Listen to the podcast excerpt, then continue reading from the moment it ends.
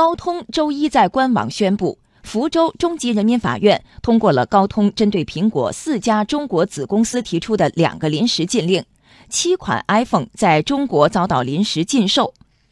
苹果则表示，中国消费者仍然可以购买所有型号的 iPhone 产品。两家美国科技巨头选择在中国对簿公堂，背后又有着怎样的考虑呢？来听央广记者唐明、童亚涛的报道。高通这两项专利的具体作用是让用户调整照片的大小、外观和使用触屏管理应用。涉及到的苹果手机是从 iPhone 6s、iPhone 7、iPhone 8到 iPhone X 共七款。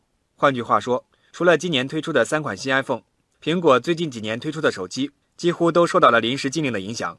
对此，互联网律师赵占领分析，这条禁令严格来说是诉中禁令，苹果可以申请复议。如果苹果能够最终胜诉，这条临时禁令就很可能被撤销。这个属属于是诉中行为保全，行为保全意思就是法院做出一个裁定，然后让被告你不能做出某个行为。对这个裁定呢，如果不服的话，是可以去申请复议，除非是说复议的结果改变了这个裁定的内容，否则的话，这个裁定实际上是一直执行的。苹果公司表示已经向法院申请复议，不过中国消费者仍然可以购买所有型号的 iPhone 产品。记者昨晚登录了天猫、京东、苏宁易购等网站。涉及到的型号仍然在售，在苹果专卖店，iPhone 七系列和 iPhone 八系列手机也在正常售卖。那么，如果这七款机型被禁售，对苹果的影响有多大呢？不同的分析认为，这些机型占中国区销售的比重从百分之十到百分之四十不等。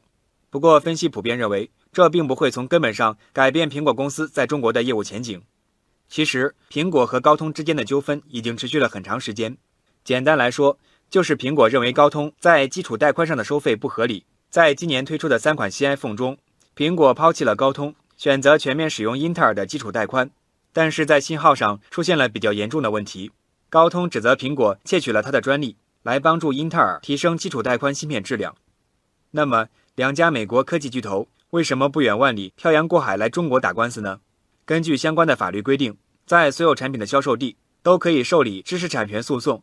中华全国专利代理人协会会长杨吴说：“两家美国公司选择在中国对簿公堂，这说明中国在知识产权诉讼的战场上正在扮演越来越重要的角色。现在跑到中国来打了，说明中国的重要性越来越提高了。这个提高两个方面：一个对我们司法审判的信心；第二个是对中国市场的看好。中国市场太大了，如果中国一旦获得禁令，你在中国市场上受到限制了，那对所有的大公司都会影响非常大。”所以这是一个很好的一个信号，就是以后中国会越来越成为世界上一个重要的知识产权诉讼战场。